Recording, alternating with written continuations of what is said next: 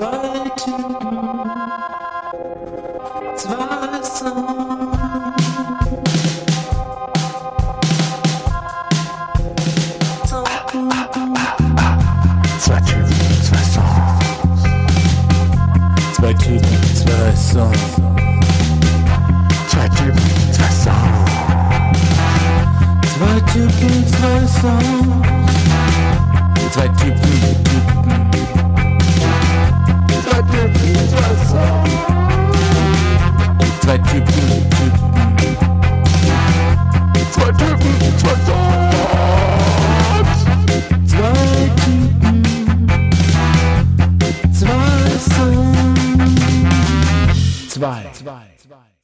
Herzlich willkommen zum Zwei Typen, zwei Songs Podcast. Hier sind eure beiden Ballerinas des Musikpodcasts, weil wir heute auf ähm, eine Art Spagat machen. Oder wie siehst du das, Tim? Gruß nach Bonn.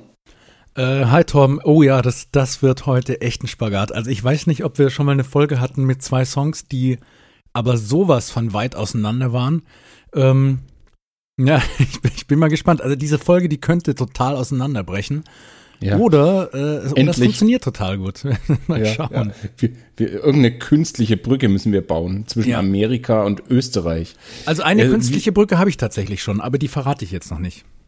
Wir haben heute nämlich dabei mein Lieblingslabel, da möchte ich gerne noch mit dir später drüber sprechen, Austropop. Und zwar ähm, die Band äh, Paul's Jets. Und als erstes werden wir gleich sprechen über Lauren Hill und den Song Black Rage, äh, den sich Tim ausgesucht hat.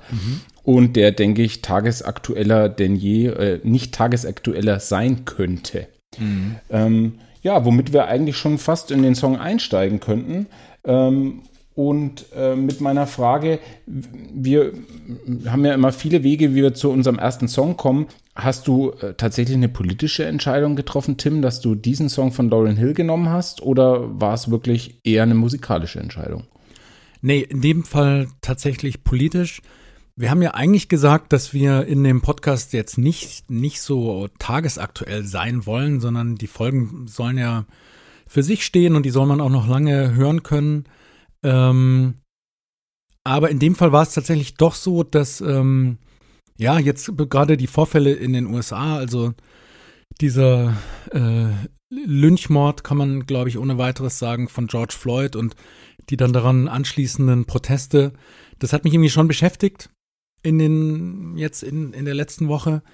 Ähm, ja, weil ich ja auch, auch relativ lange in den USA gelebt habe. Ich weiß nicht, ich sag das öfter, ich, ich will da jetzt auch niemanden mit langweilen oder auch dich nicht damit langweilen, aber ähm, Na, ich mag diese kleinen Snippets von dir.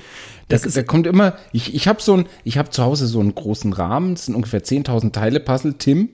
Und da kommt jede Folge so ein kleines Teil rein. Weil als Hintergrund möchte ich nochmal sagen, wir haben es, glaube ich, im Trailer kurz erwähnt. Wir kennen uns persönlich noch gar nicht so lange und eine Idee des Musikpodcasts ist jetzt auch gerade von uns beiden so ein bisschen uns auch über den Podcast und unsere Musikgeschmäcker, die durchaus sehr unterschiedlich sind, kennenzulernen. Insofern, ja, also erzähl ruhig weiter. Genau. Und ich merke einfach so, dass ich sozusagen, ich glaube, eine Gehirnhälfte von mir lebt quasi noch in den USA. Also ich konsumiere sehr viele Medien, die von dort kommen, sehr viele Podcasts. Ich lese ähm, Zeitungen, Magazine ähm, von dort. Musik sowieso kommt ja eh wahnsinnig viel ähm, aus den USA rüber.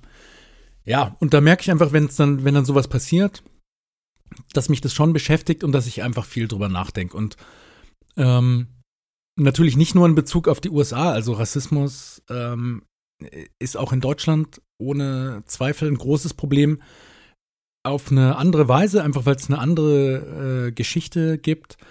Aber ja, es ist ein Thema, was mich in meinem Leben immer mal wieder beschäftigt, obwohl es jetzt mich selbst nicht betrifft. In dem Sinne, nicht direkt. Ähm, und ich da jetzt auch nicht für irgendjemanden sprechen kann, ja, den das wirklich betrifft. Aber ähm, es ist ein wichtiges Thema und, und ich mache mir Gedanken drüber. So. Und dann hatte ich gedacht, ach, dann lass doch mal gucken für die nächste Folge, ob du nicht was Politisches findest. Ähm, Mhm. Der Song ist aus welchem Jahr? Kannst du was dazu sagen? Äh, das weiß ich ehrlich gesagt gar nicht. Also wir können ja, dazu sagen, der Song heißt Quiz. Black Rage. 2014, glaube ich, habe Ja. ich gesehen. Genau. Ja, doch sowas, genau. Genau, deswegen. Song heißt Black Rage, ist, ist mehr oder weniger unveröffentlicht im Sinne von, der ist jetzt auf keinem Lauren Hill Album zu finden. Ihr findet den auch nicht auf Spotify, sondern Ähm, Lauren Hill hat den wohl zu Hause bei sich aufgenommen, ich meine 2012 und hat ihn dann 2014 veröffentlicht, als es diese ähm, großen äh, Proteste eben auch gab in Ferguson und, und die dann ziemlich brutal eben auch niedergeschlagen wurden von der Polizei. Und das Interessante an dem Song ist, dass er zu der Melodie des Liedes My Favorite Things ähm, geschrieben ist. Also das heißt, Lauren Hill hat nur den Text umgeschrieben. Und dieser Song wiederum, My Favorite Things, hat eine total interessante Geschichte und dann hatte ich sozusagen die Komponenten, wo ich dachte, okay, das ist wirklich was, worüber es sich lohnt zu sprechen in dem Podcast, weil es hat einerseits diesen politischen, tagesaktuellen Bezug, aber es gibt auch eine total interessante Geschichte einfach von diesem Song, von dieser Melodie. Und das ist jetzt, das wird jetzt vielleicht das, die erste Folge, wo ich wahrscheinlich mehr über die Geschichte hinter dem Song reden werde, als über den Song selbst. Ähm, ja, kannst du vielleicht, also bevor wir sozusagen zur, also ich glaube, es ist auch spannend, wenn wir später noch über musikalischen Aufbau reden und über den ja. Text lohnt sich auch zu reden, aber kannst du vielleicht was sagen in, über das Setting, äh, in dem der Song aufgenommen wurde? Ähm, du meinst jetzt der, der von Lauren, die Lauren Hill Version? Die Lauren Hill Version, ja, ja genau, genau, genau. Also ähm, da weiß ich tatsächlich nur, dass sie den zu Hause aufgenommen hat. Man, ja. hört, es, man hört es dem Song auch an. Also das ist so, da gibt es so eine Percussion, klingt so ein bisschen so, als würde irgendjemand irgendwo auf den Tisch hauen oder so, sag ich mal, trommeln. Es gibt eine Akustikgitarre und äh, sie singt. Und dann und gibt was es spielt da im Hintergrund? Und dann gibt es noch ist es einen Didgeridoo oder ist es ist es äh, Mouth Drum oder ähm, ich habe keine ja. Ahnung. Genau, es könnte oder eine Maul Beatboxing. Es könnte eine Maultrommel sein oder ich habe keine Ahnung, ehrlich gesagt. Es gibt noch ja. einen total unidentifizierbaren Sound, der so durch diesen ganzen Song wabert. Didgeridoo könnte es auch sein, tatsächlich. Ähm, ja, wenn, wenn jemand eine Idee hat, was es ist, äh, kann er Feedback at zwei Typen zwei Songs.de. Meine genau. Lieblings-Mail-Adresse. Genau. Ähm, ja, also der, der Song ist nicht sehr polished, ja, also das ist nicht, ähm, wie gesagt, ist nicht im Studio aufgenommen. Ähm, sie hat das, glaube ich, selber, auch das hattest du, glaube ich, gefunden, als, als einen Sketch, also so eine Art Zeichnung eines Songs ähm, bezeichnet. Mhm. Ähm, ja, wie gesagt, ist auch gar nicht so leicht zu finden. Also wie auf, auf YouTube könnt ihr ihn auf jeden Fall hören. In, in der Version, die sie veröffentlicht hat, aber auch in, in einer Live-Version. Ähm, ja, und sie hat einfach ähm, zu diesem Lied, was ursprünglich ein, ein sage ich mal, sehr unschuldiges Lied ist, ja, äh, fast so Kinderliedartig, hat sie einen extrem politischen Text drauf geschrieben. Ich weiß nicht, soll ich die Geschichte mal kurz erzählen von meinen ja, Favorite Things? Ja, unbedingt. Genau. Ich fange mal bei mir an. Ich habe den nämlich tatsächlich als erstes gehört in einer Instrumentalversion von John Coltrane. Ähm, der hat ein Album rausgegeben, ich glaube 1961, das heißt My Favorite Things. Und der erste Track ist diese Melodie. Und die Melodie, wenn ihr die hört, dann kommt, wird die euch sehr bekannt vorkommen, nehme ich mal an. Also das da da da da da da da da da di da ja da ba bi da da bu da ba bi da da di da da di da da di da da These are a few of my favorite things. So. Ähm, Schade, dass wir kein Best-of mehr schneiden. und ähm, John Coltrane hat da eine 13-minütige Version draus gemacht auf dem Sopran-Saxophon mit einer Wahnsinnsband im Hintergrund, mit so einem total hypnotischen Klavierchord. Ähm, das Sopransaxophon klingt fast irgendwie so orientalisch oder so. Sehr geil. Ähm, kann, kann man, sollte man sich auf jeden Fall mal anhören. So, so habe ich den Song das erste Mal gehört. Und mir ist erst sehr viel später klar geworden, dass der Song aus einem Musical stammt. Ähm, von ähm, äh, Rogers und Hammerstein, so ganz berühmte Musical-Komponisten, die ganz viel für Broadway-Musicals geschrieben haben.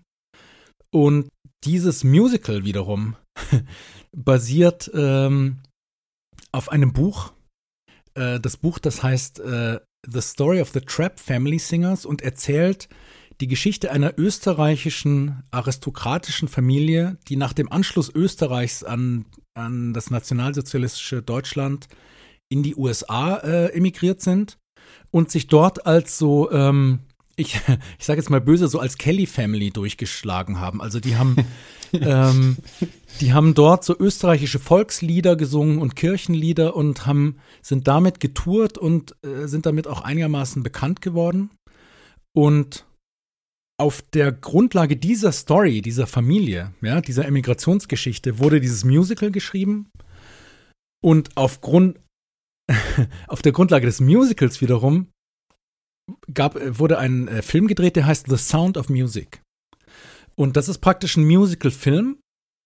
Ähm, und das ist in den USA, es ist einer der berühmtesten Filme überhaupt. Der ist wahnsinnig populär, kam, glaube ich, 1965 raus.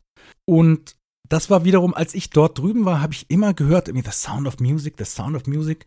Und die Leute waren völlig überrascht, dass ich diesen Film nicht kannte. Ja, weil das dort gehört das irgendwie so zum absoluten Kulturrepertoire. Den kennt praktisch jeder. Ähm, und also da merkt man jetzt schon, es ist eine total verrückte äh, Geschichte von ähm, so, so kulturellen Transfer, ja, irgendwie von Österreich in die USA und von, von da dann irgendwie zu John Coltrane ähm, und so weiter. Und dieses Lied, My Favorite Things, singt die Hauptdarstellerin in dem Film. Und die Hauptdarstellerin ist eine, eine junge Frau, die quasi am Kloster scheitert. Die soll eigentlich Nonne werden, aber sie, äh, sie liebt Musik zu sehr. Ja. Und mhm. ähm, schafft es deshalb nicht, äh, quasi Nonne zu werden. Und wird dann als äh, so ähm, Kindermädchen eben in diese Familie äh, von Trapp geschickt, von Trapp. Äh, basiert übrigens auf einer, ja, auf einer wahren Geschichte und verliebt sich dann in den, äh, in den Familienvater, dessen erste Frau gestorben ist. Äh, und äh, heiratet den dann letztendlich und sie ziehen dann eben 38 in die USA. So. Und sie singt quasi als Kindermädchen. Also ist eine, in, da hast du die Verbindung, weil äh, Paul Bruschneck äh, von Pauls Jets singt, äh, komm, lass uns eine Trap-Band gründen. Genau. Also genau. Trap. genau.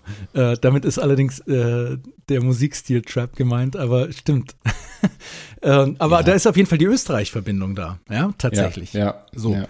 Und im, in, die, in diesem Film, The Sound of Music, singt sie diesen Song als ein Beruhigungslied für die Kinder während eines Gewitters. Ja. Äh, sie ist in ihrem Zimmer, die Kinder können alle nicht schlafen, weil es ein Riesengewitter gibt.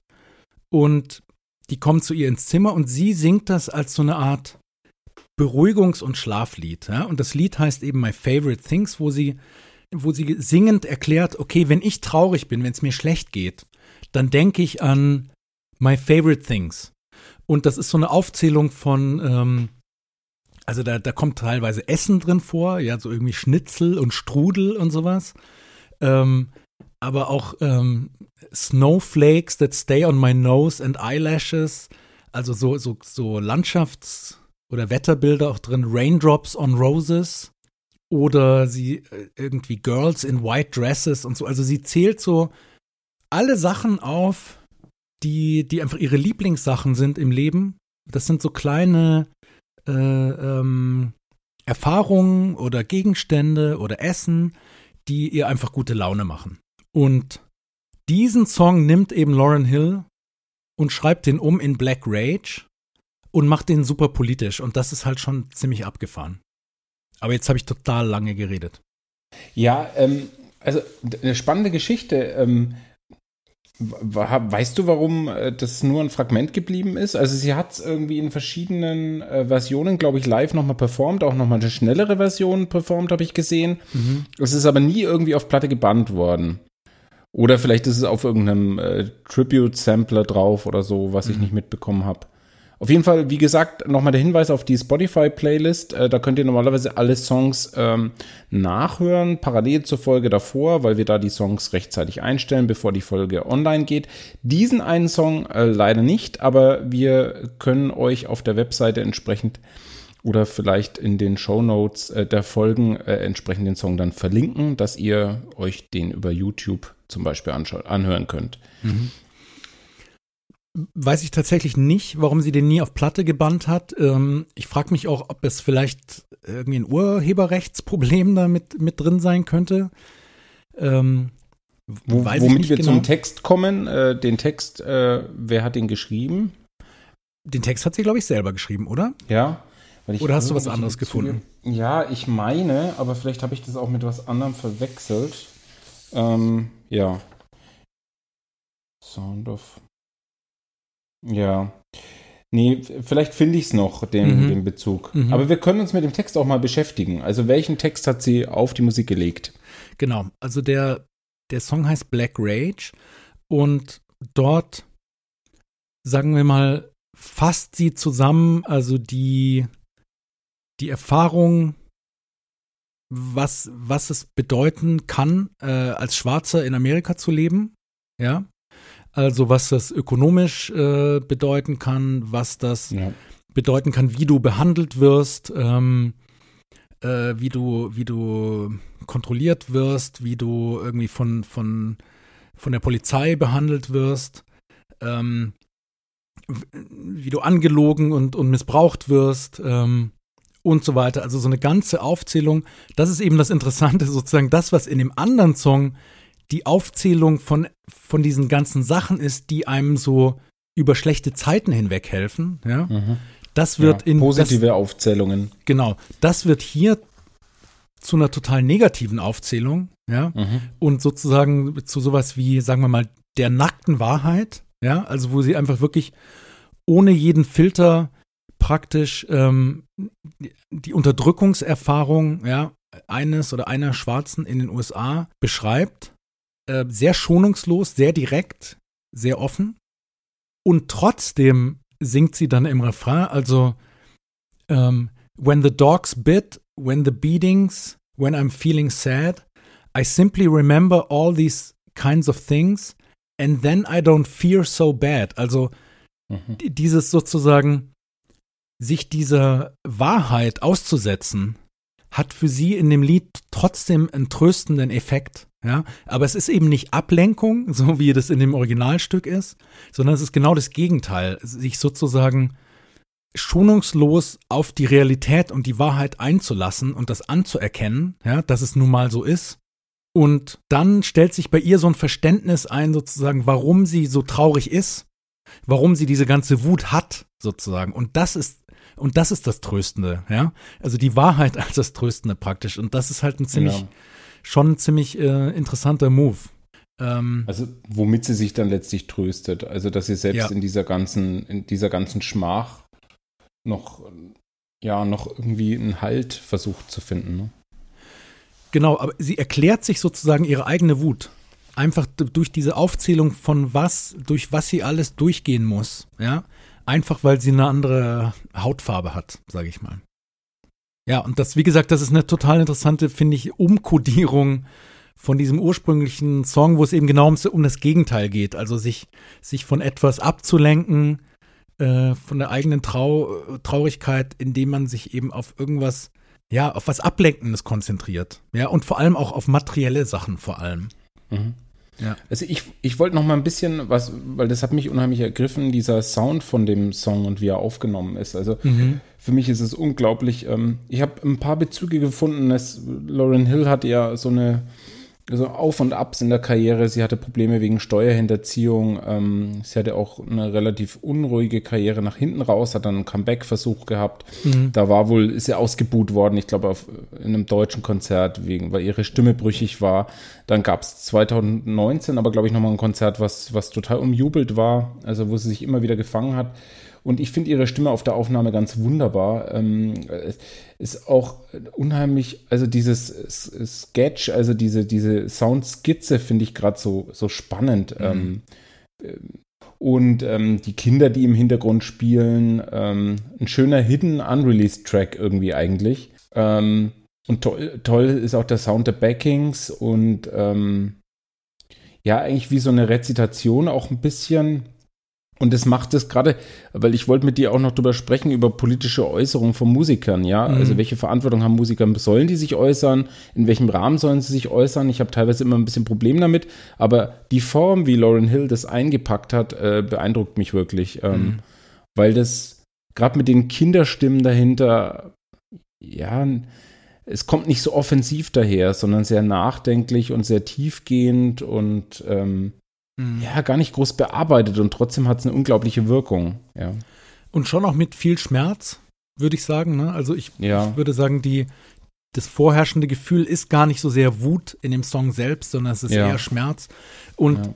jetzt, wo du geredet hast, kam mir gerade noch, das könnte vielleicht auch ein Grund sein, warum das eben keine polierte Studioversion ist, weil das vielleicht soll das tatsächlich eher erinnern an so, ich sag mal jetzt die Ursprünge des Blues und so weiter irgendwie auf äh, bei der Sklavenarbeit äh, Ja. äh, singen und, und ähm, ja, irgendwie mit irgendwelchen improvisierten Instrumenten zu hantieren und, und auch irgendwo drauf zu klopfen und so. Vielleicht soll genau das auch evoziert werden. Na, das, das, das würde für mich Sinn machen.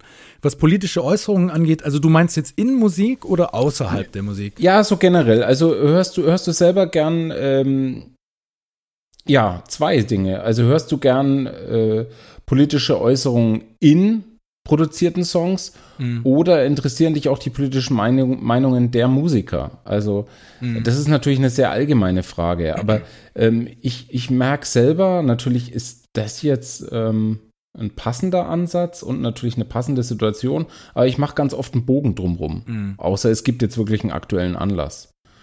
Ja, Sag mal so, ich finde, es kann natürlich schnell schief gehen. Ja, ja, Also finde ich, finde ich bei Kunst insgesamt, wenn sie zu offensichtlich politisch ist, kann es irgendwie oft auch flach werden, finde ich. Und das, das kann auch bei Musik der Fall sein. Ja, auf der anderen Seite ähm, habe ich jetzt auch nicht wirklich was dagegen oder so. ja. also jetzt ja. irgendwie Tonsteine Scherben oder so, ja, finde ich cool. ja da war das Und- Programm, ne? Und ich Es ist eher für mich so die Sache, was sagen Sie denn noch dazu oder was möchten Ja. Sie denn noch dazu sagen? Und das macht den, den Song, sympathisch ist äh, die falsche Beschreibung, aber das macht den Song verständlich, dass es Mhm. Ja. eben nicht released wurde und dass damit keine Kohle gemacht wurde, sondern Ja. dass es einfach rausgehauen wurde, nicht Mhm. rausgehauen, sondern rausgegeben wurde und umso authentischer wirkt dadurch. Ja. Ja, ich meine, was jetzt Äußerungen von Musikern quasi grundsätzlich, also außerhalb von Musik zu Politik angeht, finde ich, also ich meine, grundsätzlich finde ich mal, soll jeder, soll jeder sich äußern? Ja, also Ja. ich finde, es macht jetzt auch, hat auch keinen Sinn zu sagen, so, ach, du bist ein Sportler, irgendwie, du sollst nicht über Politik reden oder du bist ein Musiker, sollst nicht über Politik reden, finde ich auch eine dumme Einstellung. Nur Ja, ist war es ja auch gängig. Ich meine, Pearl Jam haben, glaube ich, äh, damals äh, auch auf einer Bernie Sanders äh, Rally gespielt Ja. und jetzt die Strokes. ja. Und da ist es wieder so die Frage, hm, ja, bei den Strokes habe ich dann auch gedacht, also neues Ja, ich Album mein, nach die acht irgendwie Jahren. eine Million Euro Gage pro Auftritt nehmen und dann irgendwie bei Ja, Bernie ja. spielen und so. Das ist halt äh, genau. Ich meine, das ist ja aber eine andere Frage. Da ist dann so die Frage, ist das nicht Genau, das ist nicht tagespolitisch, ist nicht sondern heu- ist das nicht Heuchelei Wahlkampf, sozusagen? Ne? Wahlkampfhilfe oder sowas, ja. Genau. Ähm, aber ähm, in den USA ist es ja tatsächlich so, weil ich jetzt gerade auch nochmal Sportler gesagt, äh, gesagt habe, es, es gibt dort seit Jahren eine Diskussion um diesen einen Footballspieler, der heißt Colin äh, Kaepernick, der immer, also seit Jahren, inzwischen spielt er glaube ich gar nicht mehr, aber jahrelang, wenn die die Nationalhymne gespielt haben, äh, vor den Spielen hat er immer gekniet, anstatt stehen Ja. zu bleiben. Ja, ja. Und das war so eine Protestgeste und also da wurde in den USA wahnsinnig viel Airtime verschwendet, darüber zu diskutieren. Ja, Riesenaufruhr. Jeder Politiker, jeder TV-Pandit musste sich äußern und beschmutzt es jetzt unsere Flagge und die und, oder nicht und so, ja. Wo du irgendwie denkst, äh, Leute, also ich meine, äh, lass den doch machen. Ich meine, das ist doch, das ist doch keine, das ist kein Gewaltakt oder irgendwas, ja. Ja. Das ist einfach, das ist einfach ein Protest und ich komme da, ja komm da jetzt drauf, ich komme da jetzt drauf, weil dort auch immer Geste das Argument ne? kommt, eben Ja, so, stay in your lane, also du bist ein Sportler, du sollst dich nicht politisch äußern und das halte ich eben für Quatsch. Eine andere Frage ist, ob wirklich jeder immer was, was Schlaues zu sagen hat. Ne? Also ich würde sagen, Ja. jeder hat das Recht zu sprechen, aber nicht unbedingt jeder hat das Recht gehört zu werden. Und da gibt's halt sicher äh, Sportler und Musiker und so, die einfach, die sich gerne politisch äußern, aber halt eigentlich nicht, nicht besonders schlau, ja. Und, und da, da, das nervt mich dann auch und da höre ich dann auch nicht gerne hin. Aber No. ähm, was mir jetzt Ja. gerade noch einfällt, sorry, ähm, ich, dass ich schon wieder so lange rede, aber Hip-Hop ist natürlich sowas, was irgendwie eminent oft politisch ist. Auch nicht immer, auch nicht per se. Hat übrigens auch nicht politisch angefangen. Das ist so eine, äh, so eine Legende, die, die man sich immer erzählt, dass das quasi so von den Straßen äh, kam als, als, als politischer Rap. Ist eigentlich nicht so, dass das war eigentlich eher erst eine Art von Partykultur, die dann später erst äh, politisch geworden ist. Und ich finde, da gehört es auf jeden Fall dazu.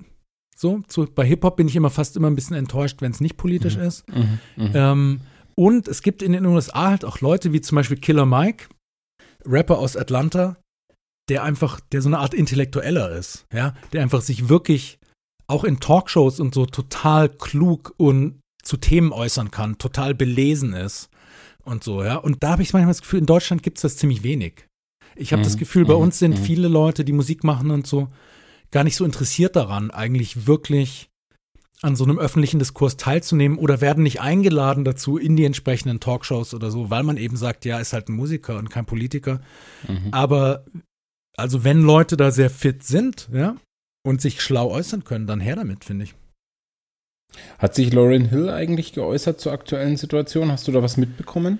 Äh, Habe ich nichts gefunden, tatsächlich. Ähm, ich hatte ja, kann ich jetzt auch gerade nochmal pluggen, in unserem Blog ähm, so einen längeren Blogbeitrag geschrieben dazu, wie die Hip-Hop-Szene sozusagen reagiert hat jetzt auf die jüngeren Vorfälle. Aber von Lauren Hill habe ich nichts gehört. Ja, sie ist ja auch, hast du vorher schon angedeutet, irgendwie auch ähm, hat ein, scheint ein sehr kompliziertes Leben zu haben ähm, und eben hatte auch, hatte auch viele Schwierigkeiten und mh, äh, weiß nicht genau, hat eben, glaube ich, auch sehr viele Schwierigkeiten gehabt mit diesem wahnsinnigen Ruhm, den sie gehabt hat und, und Ja. kann mir vorstellen, dass sie deshalb vielleicht auch sich ein bisschen aus der Öffentlichkeit so zurückzieht. Ja, weiß ich nicht.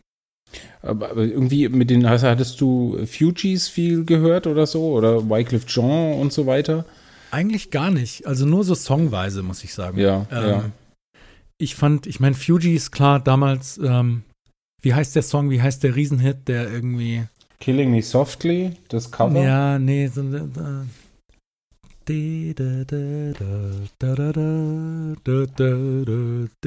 Ready or Not. Mhm. Ähm, der lief natürlich, ich meine, da outen wir uns jetzt wieder, äh, was unser Alter angeht, aber der war natürlich, als wir Teenager waren, gab es natürlich keine Party ohne, ohne einen Fuji-Song, ne? Das, Ja, war, das ja. war total heiß.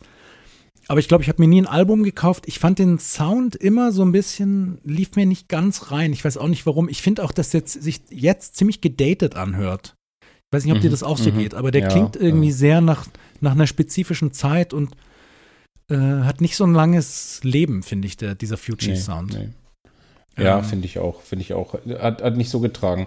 Ähm, also, das finde ich wirklich spannend. Also, es ist ein bisschen so, wenn wir uns äh, irgendwelche Soundfiles hin und her schicken, äh, dann hat es immer so einen Charme. So auch manchmal so erste Songideen und so, wenn man hat. Ja, und dann nimmt man es professionell im Studio irgendwie auf oder versucht es zumindest und plötzlich denkt man sich, was ist das eigentlich für ein Lied geworden? Und das hat so was Ursprüngliches, gefällt mir sehr gut. Und vor allen Dingen auch sehr viel eigenkompositorischen Anteil dadurch. Ähm, Mhm. Spannend, wie das zusammengesetzt war. Ob da einfach nur Freunde da waren oder Mhm. ja, schön instrumentiert. Ja, mal so ein richtiger Off-Track.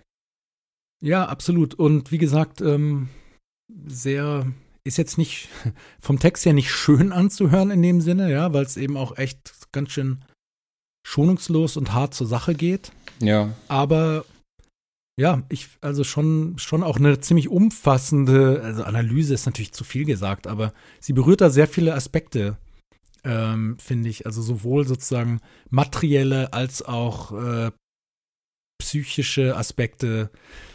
Ja, was es heißt, einfach in einer rassistischen äh, Gesellschaft zu leben und von daher fand ich, passte jetzt einfach sehr gut in diese Woche. So, ja. ja. Ähm, hast du noch was für mich? Oder so, sonst gehen wir zu deinem Song. Hm? Ja, eigentlich haben wir, also ich denke, wir haben es recht, äh, recht umfassend beschrieben. Äh, schaut mal Ja. selber rein. Wie gesagt, ihr findet den Song ähm, auf YouTube ganz gut. Mhm. Black Rage von Lauren Hill. Genau, und wenn ihr Lust habt, also wenn ihr so auf, auf alte, auf klassische Filme steht, dann schaut euch nochmal diesen The Sound of Music an. Ist, glaube ich, auch komplett auf YouTube. Ähm, die Musik ist total toll, Also tolles Musical und, und auch in dem Film toll umgesetzt. Und ich finde auch den Film ziemlich cool. Ähm, also der ist, der ist schon sehenswert und halt echt auch schon irgendwie abgefahren. Also dieses, diese amerikanische Version dieser österreichischen Geschichte irgendwie, ja, fängt da irgendwo an in den österreichischen Bergen auf der Alm. Ähm, das ist schon ein ziemlich abgefahrenes kulturelles Dokument, aber wie gesagt, ein, ein, ein sehr schöner Film mit schöner Musik. Auch so ein bisschen kitschig hier und da auf jeden Fall, aber eben auch politisch letztendlich, weil eben diese Familie, diese von Trapp-Familie, dann eben von den Nazis äh, verjagt wird, ja, aus Österreich. Und ähm, interessanter Film, der bei uns äh, total unbekannt ist. Also, also den muss ich mir auf jeden Fall anschauen. Ging mir zumindest so. Hab, hatte ich ja. noch nie von gehört. Ich will jetzt nicht irgendwie noch zu weit ausholen. Ich habe dann tatsächlich jetzt erst rausgefunden, dass dieser amerikanische Film quasi ein Remake ist von einem tatsächlichen deutschen Film, der hier in den 50ern sehr populär war. Also es ist einfach insgesamt äh, eine, eine, total interessante äh, Geschichte, dieses My Favorite Things, also wie es dazu kam und ja, wo das, wo das dann eben, wie das dann quasi bei Lauren Hill ankommt und wie, was die daraus macht. Äh, ich glaube, ich werde noch mal irgendwie einen Blog-Eintrag dazu schreiben. Das ist irgendwie was, das muss man, glaube ich, noch mal äh, äh, schriftlich machen. Das, da muss man noch mal ein bisschen drüber schreiben. Könnt ihr dann also gerne auf unserem Blog lesen Hinweis. zwei Typen, ja. zwei Songs.de, genau. Genau. Gut, Torben. Now to something completely different, aber eben auch äh, mit Österreich-Bezug.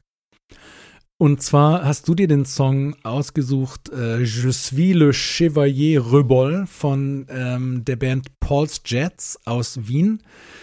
Ähm, Hast du gerade den Albumtitel parat? Album heißt Highlights zum Einschlafen, genau. Genau, genau. Ja, ist, glaube ich, das zweite Album äh, der Band. Das letzte ja. Album ist erst 2019 rausgekommen, also die sind so ein bisschen, ähm, ja, noch nicht so lang unterwegs, aber haben auch schon den Stempel Austropop bekommen.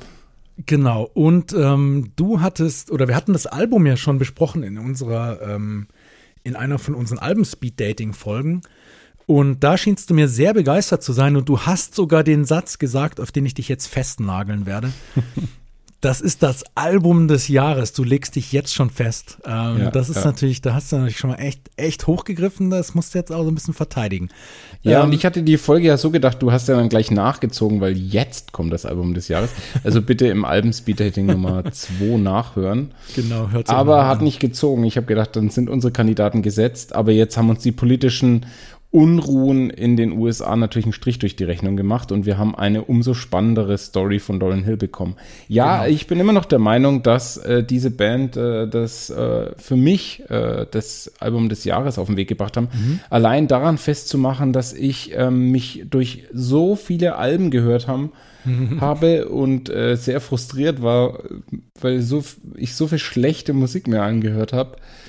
Und äh, das Musik, äh, dieses Album habe ich rauf und runter gehört. Highlights zum Einschlafen von Pauls Jets, glaube ich sogar nur. Äh, die sind mhm. äh, da ganz down to earth, äh, die Österreicher. Mhm. Ich weiß auch nicht mehr genau, ob der, der Frontmann Paul Buschneck als äh, Wunderkind geadelt, damals beim ersten Album, glaube ich, um die 21, als er die ersten Interviews gemacht hat. Mhm. Ähm, jetzt 23. Es heißt zwar in der Pressemitteilung immer noch Wunderkind, aber er will das weit von sich weisen. Mhm. Ich finde den Titel aber relativ zutreffend. Wer so jung äh, so viel vielseitige Musik auf den Weg bringt, äh, geht für mich schon ein bisschen in die Richtung. Und ich finde es auch beeindruckend im Vergleich dann mit den Texten, die er schreibt, äh, im Vergleich zu seinem jungen Alter, hat man das Gefühl, auch welche Themen er anreißt, dass er schon relativ viel rumgekommen ist. Also sozial und äh, mhm. menschlich und äh, was so das Durchdringen und Durchdenken der Dinge angeht. Interessant äh, war ein Interview, was ich von ihm gehört habe, wo er eigentlich gesagt hat, er hat hauptsächlich so zwischen 8 und 15 viel gelesen, dann eigentlich gar nicht mehr.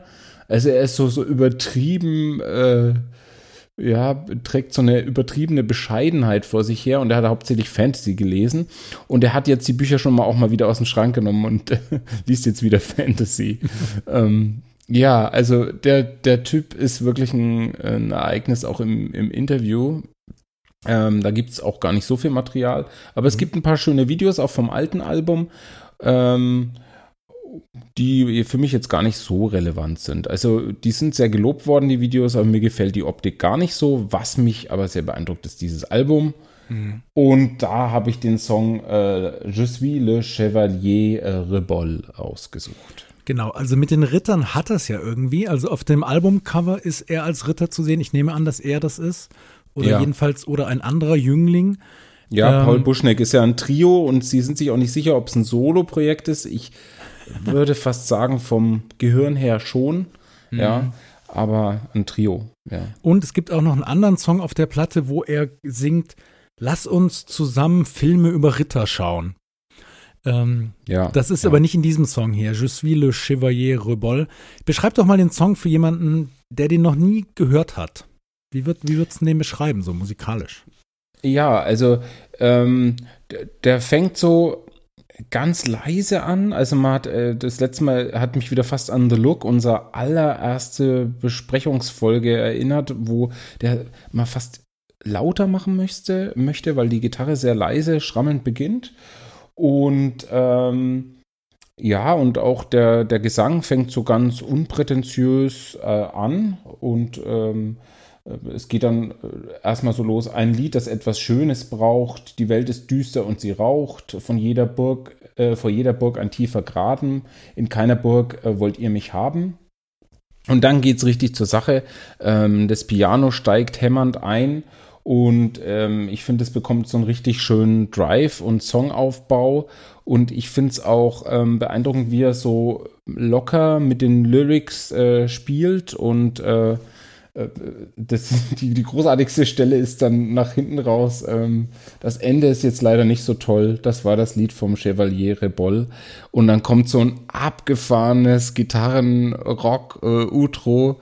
Ähm, und damit spielen sie in zwei, drei Songs. Also ja, das Lied ist halt leider nicht so toll. Und das, diese Zitate kommen in den besten Songs der Platte.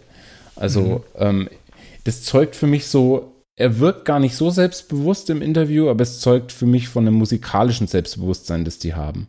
Dass sie damit einfach spielen und das ist natürlich auch ein Tanz auf der Klinge, solche fast doofen äh, Hinweise zu geben, nur irgendwie funktioniert es bei mir mit dem Hinweis. Mhm. Ähm, ich denke, man kann sagen, es ist Popmusik, oder? Ja, so im, ja, ja. Im besten Sinne. Ähm, Wobei mich diese, dieses, äh, ja, bei Wanda passt vielleicht, Austropop oder so, mhm. weil es hat dieses, dieses Dialektale hat es auch. Mhm. Ähm, aber ich mag diesen Titel überhaupt nicht irgendwie aus. Da denkt man dann an Ambros und Co.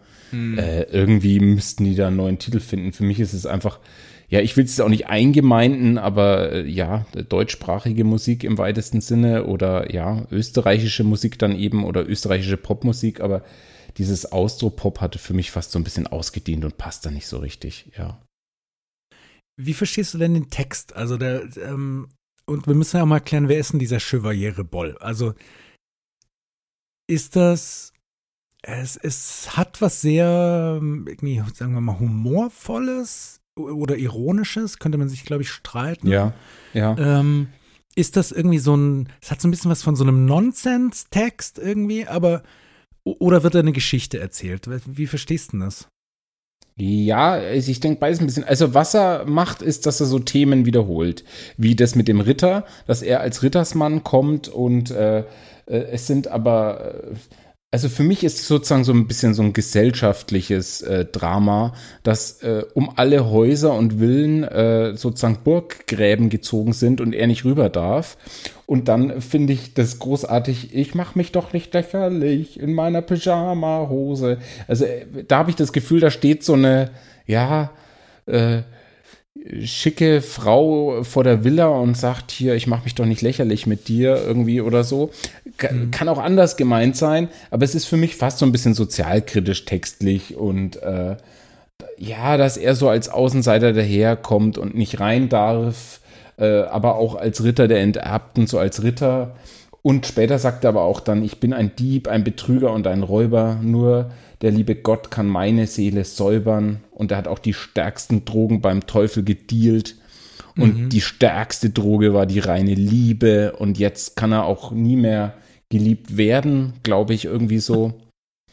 ähm, ja, also er übertreibt unheimlich. Ähm, genau, also es hat es, man kann Bedeutung reinlegen.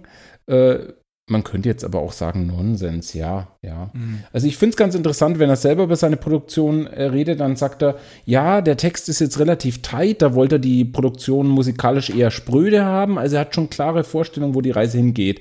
Und wenn man so danach geht, äh, von welchen Bands er Fan ist, er ist äh, Fan von Blur, da ist eindeutig ein Blur-Song auf der Platte, ähm, so musikalisch. Ähm, dann sind, äh, was er auch einsetzt in anderen Songs, ist zum Beispiel Autotune, ne? So, wo sich bei dir die Nackenhaare aufstellen. Aber ich, er zitiert es eben auch so, er zieht das alles ein bisschen durch den Kakao und ich finde, dass er das relativ geschickt macht.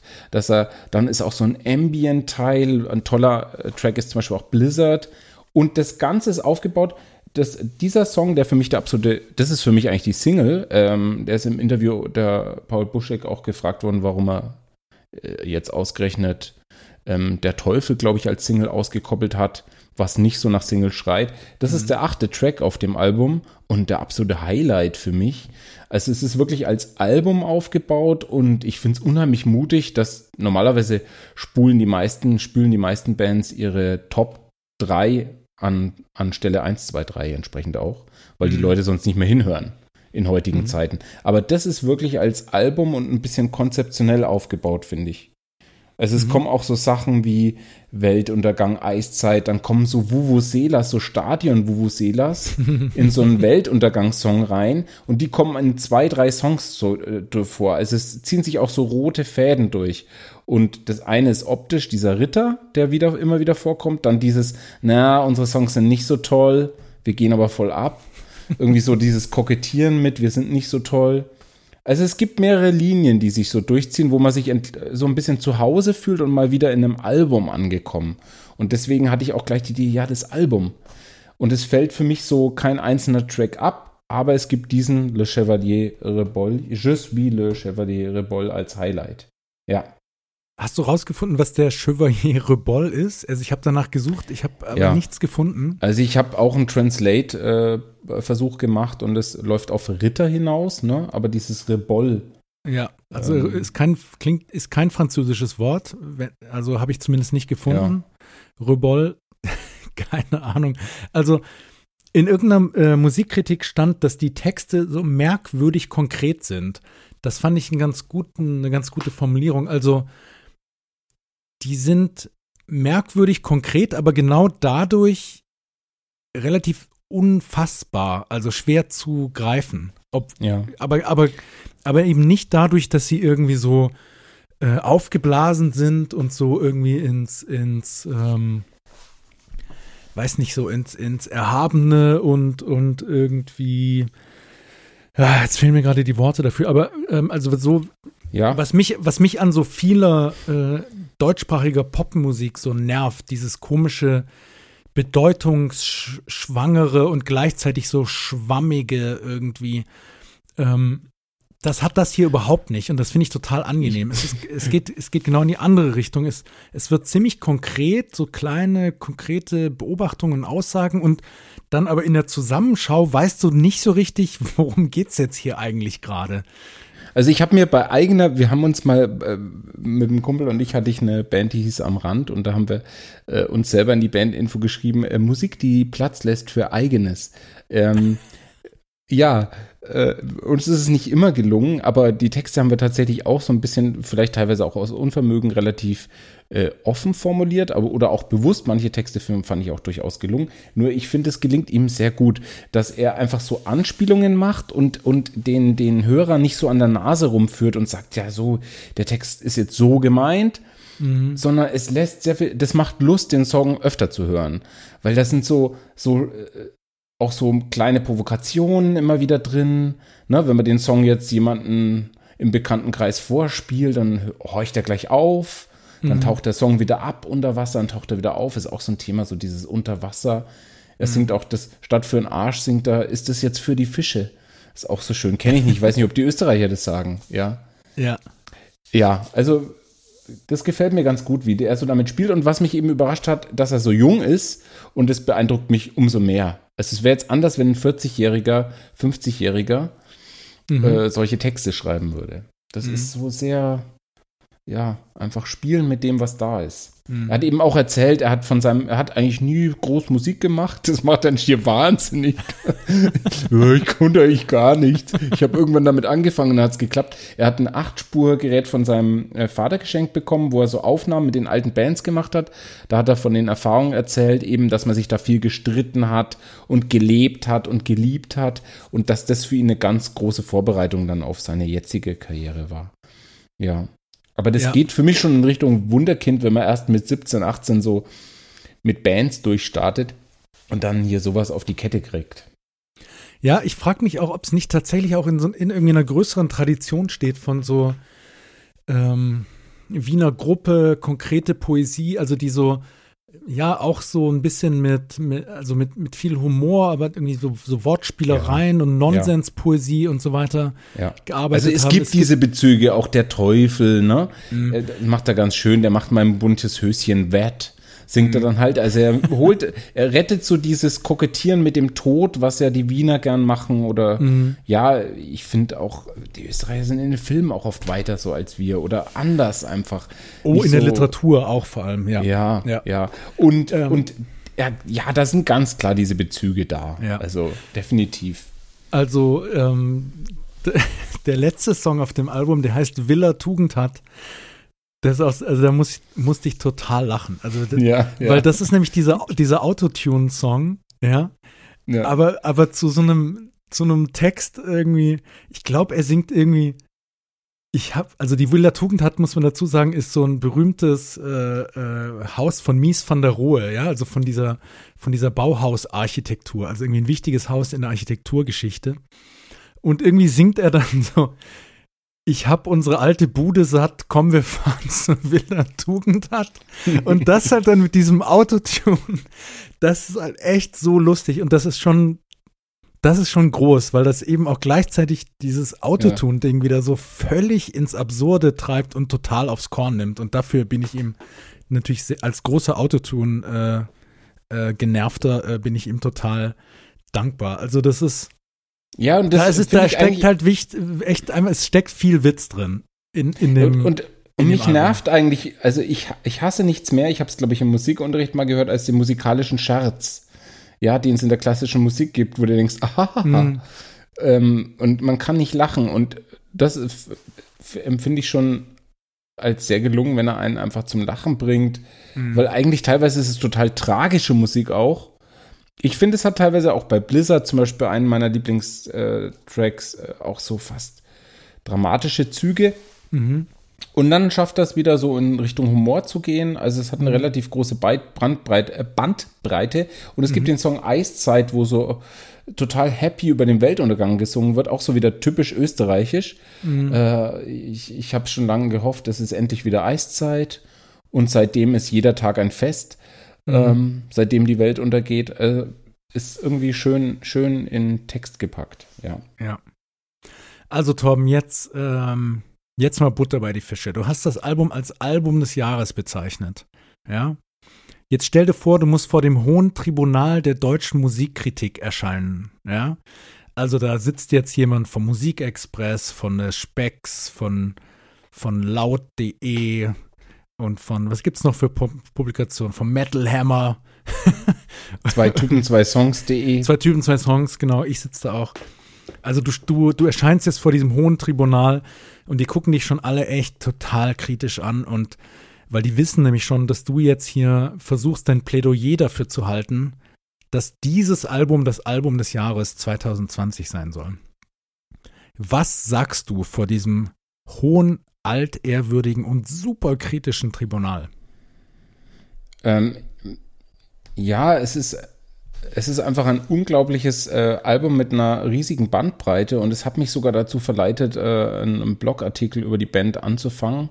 Ähm, ich denke, es wurde schon viel über die Band geschrieben, aber jeder Song ein Volltreffer, jeder Song ein Feuerwerk, die Bandbreite berauschend äh, vom äh, Blur Rock Song äh, bis zur kammermusikalischen Einlage über Ambient Music ähm, bis zum großartigen äh, Song A Trap Band. Komm, lass uns eine Trap Band gründen mit äh, Trap Anleihen. Dann ist Hip-Hop vertreten nach hinten raus bei der Villa Tugendhaft mit einem absolut schrägen äh, Hip-Hop-Einlage äh, von einem Gastmusiker. Dann wird ständig damit äh, umgegangen, dass die Musik doch eigentlich gar nicht äh, so gut war. Ja. Also sozusagen auch diese Selbstreflexion. Also es ist unglaublich, was, was für eine Bandbreite geboten wird, obwohl die ja nur ein Trio sind und da einfach eine Menge auf die Beine stellen.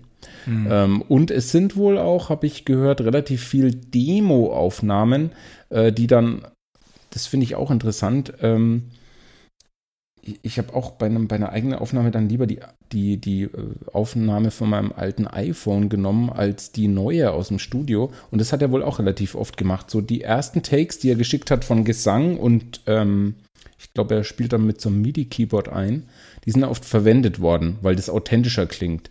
Mhm. Und das ist für mich eigentlich so der, die Klammer über allem, es ist, hat sehr viel Authentizität. Mhm aber halt mit Augenzwinkern irgendwie so, ne? Also der, ja. ja. Ähm, also was man ja sagen muss, ich, also hier dieser Ritterjüngling, er ist ja kein großartiger Sänger, das kann man jetzt nicht sagen. Ja. Aber er hat aber so eine ganz eigene, so ein bisschen näselnde und dann eben mit diesem Wiener Schmäh so ein bisschen drin. Es ist, es ist ist ein sehr eigener Sound von seiner Stimme. Auf, auf einem Cover reißen die drei Musiker ganz weit ihren Mund auf und das ist so, der reißt mhm. einfach trotzdem dann auch mal sein Maul derb auf. Mhm. Ähm, Gerade bei dieser Stelle, das ist die beste Stelle des Songs. Ich mache mich doch nicht lächerlich. Da haut so richtig das Schlagzeug und das Klavier auf den Punkt rein. Und das mhm. finde ich so genial. Das lässt er dann so aufscheinen. Aber brettert sozusagen nicht alle Songs durch, sondern die kommen dann wieder ganz low-fi daher oder wieder völlig anders. Also er geht unheimlich. Er, er hätte auch mehrere Songs im gleichen Stil durchziehen können, wäre, glaube ich, trotzdem ein gutes Album geworden. Aber er mhm. ist, glaube ich, ihm ist die Abwechslung wichtiger und dass er jeden Song irgendwie anders angeht und das finde ich einfach spannend. Mhm. Ja, lässt sich gut durchhören. Ich hatte gelesen, dass geplant war, jetzt wahrscheinlich äh, vor Corona, dass sie mit den Sternen auf Tour gehen als, als Vorband. Ähm, und das fand ich ziemlich passend, weil die Sterne finde ich ja auch so eine, die haben auch dieses, dieses sehr konkrete in ihren Texten und dann gleichzeitig aber auch dieses ja. ironische und augenzwinkernde dabei. Ja, also ähm, das neue Album von den Sternen wäre auch mal eine Erwähnung wert, ja. Äh, ich habe es noch gar nicht gehört, ehrlich gesagt. Ja, ja, es sind ein paar du? schöne Sachen dabei, da kommen wir mal wann anders drauf. Also, äh, ich glaube, wie heißt ein Song? Heißt, glaube ich, ich muss gar nichts. Mhm. Anspieltipp. Ja, das ist eine ganz nette Nummer. Vielleicht kommen wir nochmal drauf zurück. Ja, ja, es würde passen, ja. Ja, cool, muss ich mal reinhören, ja. So, Torben, dann dachte ich, zum Schluss machen wir noch, äh, noch ein kleines Spielchen hier. Und zwar äh, kommen Pauls Jets hier aus Wien. Du hast schon den Austropop äh, angesprochen. Und ich dachte mir, du ich stelle dir mal die Aufgabe, deine Top 5 Künstler, Musiker aus Wien äh, in eine Reihenfolge zu bringen. Und zwar hast du zur Auswahl Wanda, Falco, Pauls Jets, Georg Kreisler und die Band Bilderbuch. Und ich habe mich gefragt, wen würdest du quasi da auf Nummer 1 setzen und wen auf Nummer 5? Und es gibt übrigens nur eine richtige Antwort. Ne? Also die, die musst du jetzt finden. Ja, also deine. ja, genau. Ja, ja, das ist, das ist interessant. Ich, ich schmeiße es gleich alles um. Also ich setze auf die 1 Bilderbuch, ich setze auf 2 Pauls Jets, ich setze auf 3, da kommt äh, ein Quereinsteiger rein, nämlich der Nino aus Wien, äh, großartiger Musiker. Dann kommt äh, Falco, leider erst. Ähm, Nein, erst Georg Kreisler, dann Falco und Wanda zu allerletzt. Mit denen kann ich überhaupt nichts anfangen, komischerweise. Echt? Obwohl die so populär sind, ja. Ah, ich mag die ganz gern. Also, ja. ein guter Freund. Ja, ich habe noch mal reingehört extra davor.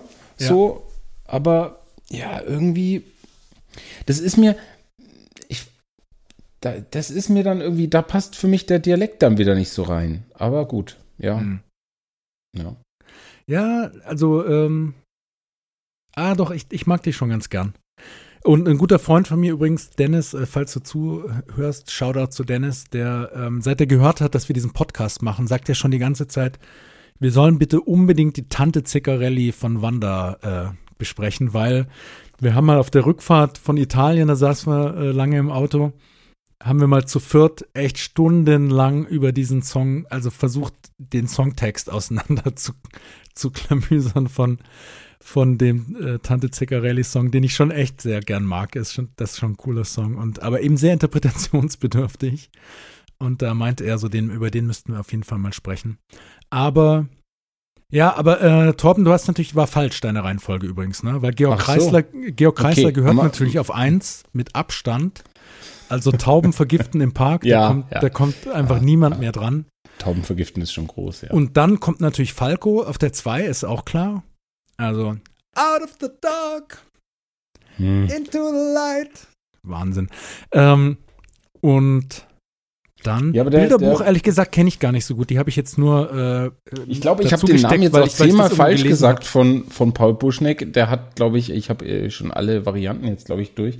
Ähm, aber der hat auch gesagt, ja, ja ich habe so eine Mozart-Platte immer gehört.